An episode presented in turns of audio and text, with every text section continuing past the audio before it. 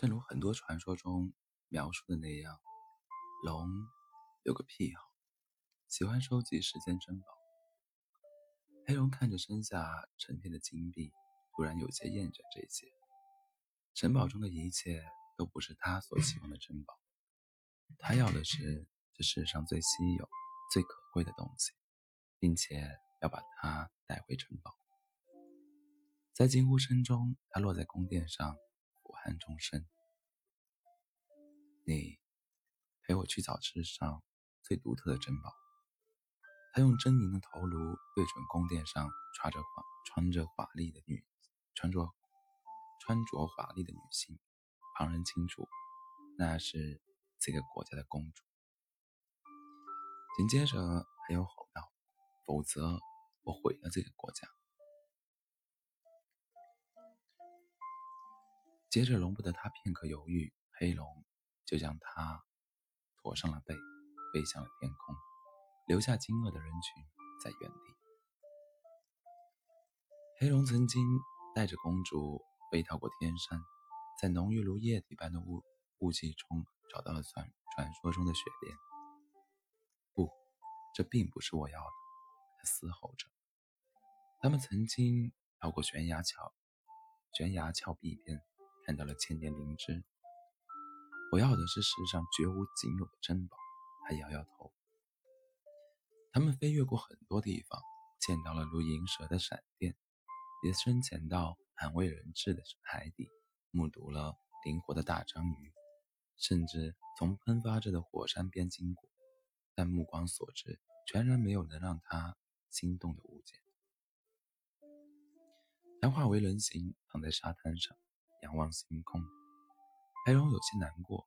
难道这一切都是徒劳吗？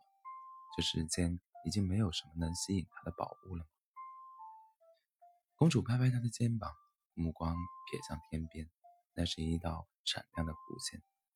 即便他告诉黑龙，在人类的传说中看见流星许下愿望就会实现，黑龙将信将疑地低下头，许下愿望。我希望明天就能找到我想要的珍宝。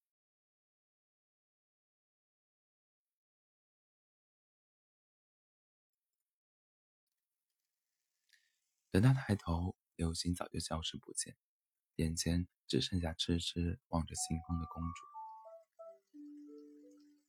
天亮之后，他并没有，他并没能找到珍宝，公主反而脸色苍苍白。晕倒在地，黑龙手足无措，背上公主，急速回到了王宫。御医摇摇头说道：“公主本就体弱，加上长途跋涉，气候不适，怕是难能回天。除非，除非以龙血为引，用龙角入药，才有希望挽回她的性命。”黑龙忍不住想起这段时日，他曾带她尝过人间的棉花糖。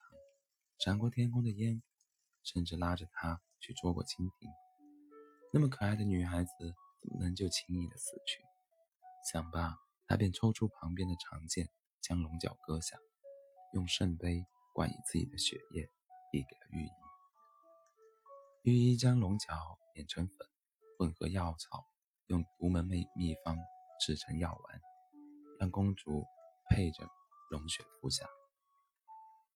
随即，他的脸色立即红润起来，睁眼看到黑龙，脸上满是愧疚，小声的说道：“抱歉，最后还是没能帮你找到时间城堡。”他轻轻的靠在公主耳边，缓声的说：“谢谢你，我想我已经找到对我来说最最珍贵的，所以。”我可爱的公主殿下，你愿意跟我回我的城堡吗？